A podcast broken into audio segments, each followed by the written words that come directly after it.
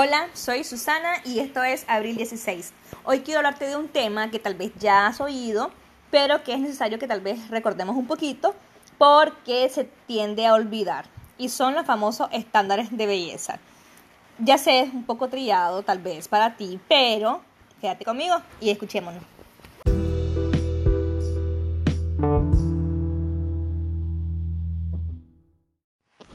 ¿Qué es belleza?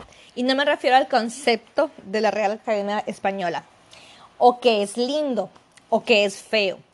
¿Cómo yo puedo catalogar lo que es bonito, lo que es feo? ¿O cómo se cataloga lo bonito o lo feo? Dice un dicho o un refrán, para gustos, colores. Lo que a mi parecer puede ser lindo, para otros puede ser neutro o simplemente feo. O bien, lo que a vos te puede parecer bello, impresionante, para mí puede ser insignificante. Creo que todo depende de nuestro gusto, según también nuestra cultura, nuestra crianza, nuestra personalidad, incluso hasta nuestra economía también puede influir. Ahora bien, ¿por qué si cada quien tiene su punto de vista o algo que le atrae más que a otros, por qué entonces nos dejamos influenciar por el marketing de la moda? Digo esto porque muchas veces nuestro cuerpo no nos gusta y le comenzamos a poner un montón de pero e incluso a compararlos con otros. E inconscientemente queremos igualar lo que vemos en la televisión o lo que la fama nos vende, mejor dicho. Te pregunto, ¿tenés celulitis? ¿Tenés estrías? Rojas, blancas, feas, negras, de las que sean. ¿Tenés alguna partecita de tu cuerpo más oscura que otras partes? Bueno, en mi país a eso se le llama curtido, es una palabra muy fea a esa parte negrita que es más oscura que las demás, tal vez en la parte de, las axilas, del sobaco también le decimos acá en Nicaragua, eh, la nuca también, en la parte de la ingle o de las nalguitas, en fin. Tenés amigos que son más notorios que otros, esas amiguitas de colores que salen en la, en, el, en la cabeza, en el cabello, tenés canita, y tal vez estás jovencito, pero ya tenés ese cabello ya blanquicito. Bueno, te puedo hacer otra pregunta. ¿Qué parte de tu cuerpo no te gusta? ¿O qué parte es la que menos te gusta? Ahora bien, la otra pregunta. ¿Por qué no te gusta? ¿Te lo has preguntado? Tal vez sí, tal vez no. Me imagino que te has visto algún defecto en tu cuerpo, en tu físico, en lo que ves en el espejo. Y por muy mínimo que sea, puedo apostar que hasta, hasta tu cabello le has encontrado algún pero en algún momento. ¿Te has preguntado por qué? ¿Por qué no te gustan esas partes de tu cuerpo? ¿Será porque tu pareja o la persona que te gusta no le, no le gusta? ¿O temes que no le guste? ¿Será porque de pequeño o ya de grandecito escuchaste que tener eso así es feo o anormal o, que es mejor no tenerlo o es mejor tenerlo de otra manera?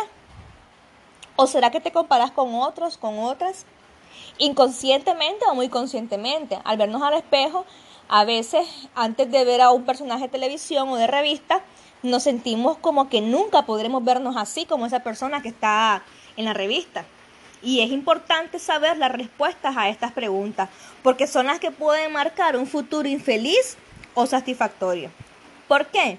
Porque no es lo mismo querer cambiar por parecerme a alguien que querer cambiar para sentirme bien o saludable, tanto física como emocionalmente, incluso hasta la parte espiritual. Muchas personas, no sé si es tu caso, se obsesionan por el peso, porque quieren verse como XY famoso. Porque el estándar que ellos han vendido es un estándar de perfección, sin arrugas, sin celulitis, sin flacidez, sin envejecer, porque creemos que envejecer es sinónimo de fealdad o de inutilidad o de, o de, mal, o de malo, o sea, que es malo envejecer. Creemos que esas famosas no tienen celulitis, no tienen estrías, no tienen ningún rasguño, que son perfectas en sus cuerpos. nos dejamos llevar, incluso hasta los varones. Creemos que todos esos musculosos son perfectos, también ellos, también ellos.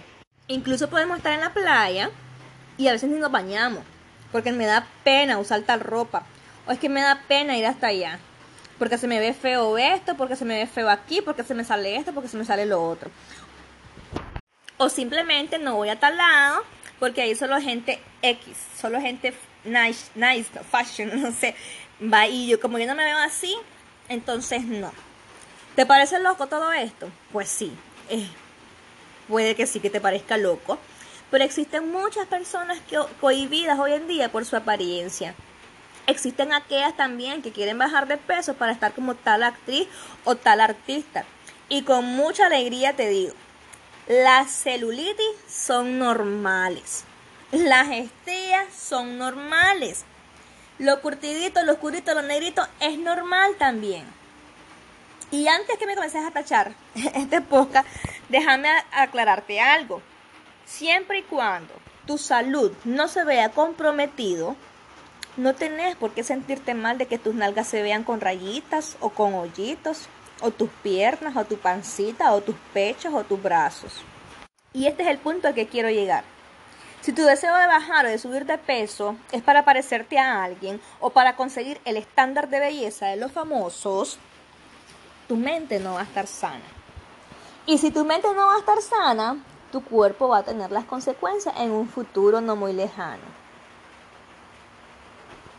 porque puede que estés, vayas a tener otros padecimientos por el mismo estrés de conseguir ese grado, entre comillas, de belleza.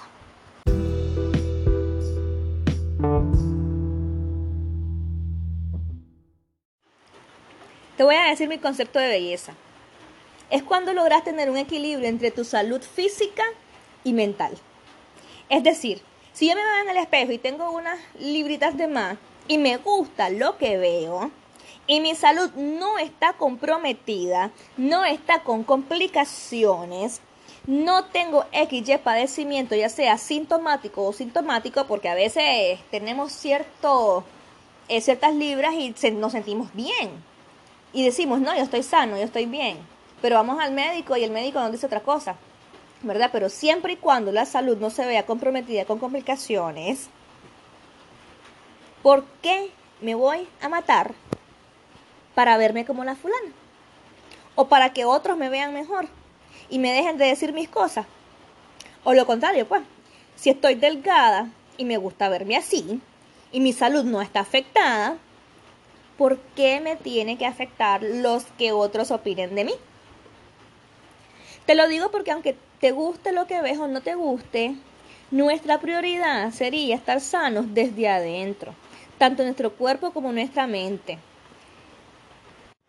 Y esto no es igual a que te valga madre todo. Ah, me vale un pepino lo que piensen fulano, y se voy a comer lo que yo quiera. O me vale un pepino lo que diga sultano. Y cerramos, y cerramos el oído también.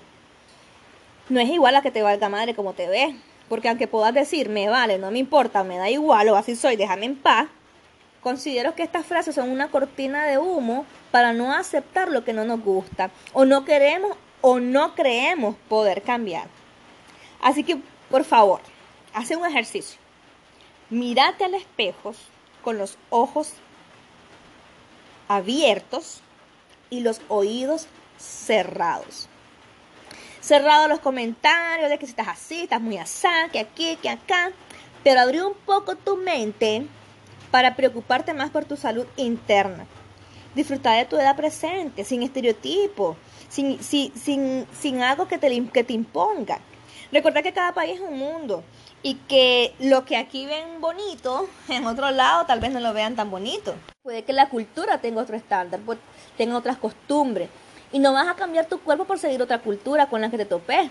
Si nos ponemos a eso, cada novela que puedas, que puedas ver en X país, vas a cambiar tu cultura, vas a cambiar tu cuerpo, o vas a cambiar tu manera de, de, vestir o de, maquillarte o de arreglarte o de comer o algo por solo porque estás viendo un estándar en ese momento. Tampoco somos nosotros picaflores para andar de flor en flor hasta que encontrar la que me guste. Lo mejor es que te hagas un criterio propio, firme, abierto a, una única opción o, a la opinión más importante. Abierto a la opinión de un médico. ¿Por qué? ¿Por qué un médico? Porque es el que te va a dar la guía para ayudarte a mejorar tu salud. Y yo estoy segura que al sentirte bien de salud, el resto va a venir por añadidura. ¿Por qué? Porque si estás muy delgada, el médico te va a decir, mire, si usted está tal delgada puede tener este padecimiento o, está sufriendo esto porque por, por, este peso poco, por este muy poco peso. Y si tienes unas libras de más, igual. El médico te va a decir, mire, eh, tiene estas libras de más, entonces hay que mejorar esto porque... Y te va a mencionar todas las irregular, eh, todos los padecimientos e, e irregularidades que puedas tener. Entonces, abrir, abrir la mente a lo que el médico te va a decir, cerrar los oídos a lo que la gente te diga. Y abrir los ojos cuando estés en el espejo y mirate a los ojos. O sea, no, no mires tu cuerpo, vos mirate a tus ojos fijamente. Y alegrate por lo que tenés hoy. Disfruta lo que tenés hoy. Y si vas a cambiar algo que sea para bienestar, un bienestar que te dé una conexión entre mente y cuerpo. No hay por qué estresarnos. No hay por qué estresarnos para vernos de manera diferente. Vivamos el momento, aprendamos del proceso, gocémonos mientras pasan esos cambios y seamos luz a otros al llegar a nuestra experiencia. Que no nos dé pena esas rayitas blancas o de color piel o rojita. Que no nos avergüencen esa celulitis. No podemos eh, andar en la calle con filtros ni salir a la calle con Photoshop o estar en la playa con, los filtros de Instagram o de Snapchat. Pero sí podemos llevar a todos lados una actitud positiva, una actitud de aceptación, no la, no la de valiondismo, no la de mi vale madre, sino una actitud de un pensar, un criterio propio que te ayude a vivir tranquilo y, y saludable. Pues al final eso es lo que estamos buscando, no solamente eh, eh, la parte del peso físico, sino también tu parte mental, que esté sana. No siempre va a ser fácil. Hay cambios hormonales, tanto en los hombres como en las mujeres, porque aunque crean que los hombres no los tienen, sí los tienen. ¿okay? Y lo pueden investigar, lo pueden googlear, lo pueden usar en internet. Yo sé que esos cambios se dan y pues no están en nuestras manos controlar o a veces es difícil de controlar por más que los querramos y los que lo, logran controlar, ah, bendito Dios, porque quienes nos, den la receta, porque realmente yo siento que por lo menos a mí me cuesta. Y, hay momentos también en los que tenés tus crisis existenciales que no querés, que no querés saber de nada ni de nadie. Y esas crisis existenciales nos van a querer arrebatar nuestro pensar, nuestro criterio, pero, pero, siempre puede haber un pero positivo. Y esta es una práctica, es un hábito, que para quien no lo tiene, le puede costar creárselo, pero no es difícil llegar a tenerlo. ¿Puede ser frustrante? Pues sí, en el camino hay sus piedras y hay sus caíditas, pero ese es el punto. El punto de hacértelo un hábito es que puedas regresar y volver a practicarlo, aunque sea de cero, hasta que lo logres y lo mantengas por más tiempo o, o de por vida, que sería lo ideal. No te frustres. Y si te frustras, pues buscar la manera como salir adelante y, y dejar todas esas cosas atrás. Y quiero dejarte en la mente, yo sé que ya te lo dije, pero quiero recalcártelo para que te quede en la mente. Abrí tu mente al médico, o mejor dicho, abrí tu mente a la opinión médica, médica certificada. Cerra tus oídos a toda la gente que X no tiene importancia y las que tengan importancia, pues también porque si te lastiman, no vas a estar tranquilo, no a estar tranquilo. Y abrir tus ojos ante el espejo. Mírate al espejo y comienza a disfrutar el de ya, lo que tenés ahorita. Si quieres cambiar algo, busca, busca cómo hacerlo, busca medios, busca información, pero no querrás hacerlo para, para cumplir o llenar estándares de otras personas. Hazlo por tu salud. Y recuerda que siempre te digo, no importa que nunca hayas caído, lo que importa es que te levantes cada vez que te caigas.